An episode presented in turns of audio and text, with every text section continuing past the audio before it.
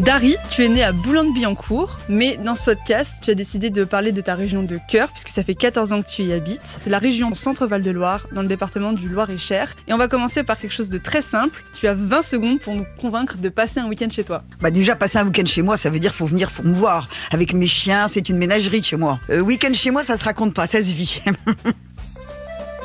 Quel est ton plus grand souvenir là-bas? Alors moi, ça, j'habite là-bas depuis 14 ans, mais en fait, j'ai appris à monter à cheval dans cette région. Je montais à cheval là J'ai appris à monter à cheval toute gamine parce que ma grand-mère était à, à côté d'Orléans et il y avait un club hyper sympa à la Ferté-Saint-Cyr et c'est là-bas que j'ai appris à monter à cheval. Et donc, c'est mélange de bois et, de vigne quand même. Et donc, j'adorerais euh, d'une part sauter euh, en cachette à l'époque, prendre un cheval et partir toute seule en forêt sauter les stères de bois ou alors galoper dans les lignées de vignes. C'est très marrant ça. Les viticulteurs aiment pas ça, ils ont tort parce que ça retourne le sol. Et en fait, c'est très sain. Autant dans les maïs, ça, en met la moitié par terre, mais dans les vignes, c'est c'est écologique. On devrait emmener tous les gamins à Poney faire des courses dans les vignes en ligne droite entre les pieds de vigne.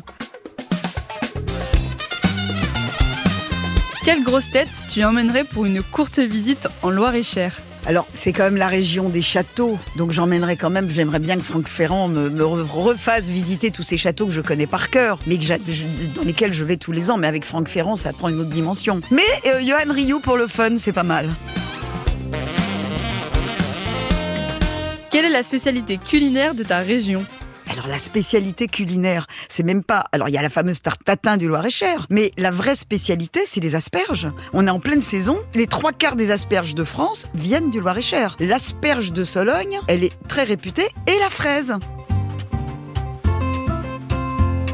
L'avantage et l'inconvénient d'être à Paris par rapport au Loir-et-Cher bah, le seul avantage de Paris pour moi qui adore aller au théâtre et aller au, spectacle, au before de théâtre, c'est-à-dire à 19h, puis aller au dernier moment à l'arrache, bah, c'est vrai qu'à Paris c'est top pour ça. Paris, le seul intérêt c'est le théâtre parce que sinon on est très tenté pour le shopping, donc après on n'a plus de fric, donc c'est une très mauvaise idée. Et l'avantage là-bas c'est que c'est calme, c'est doux, je vais promener mes chiens le long de la Loire, c'est la douceur, enfin.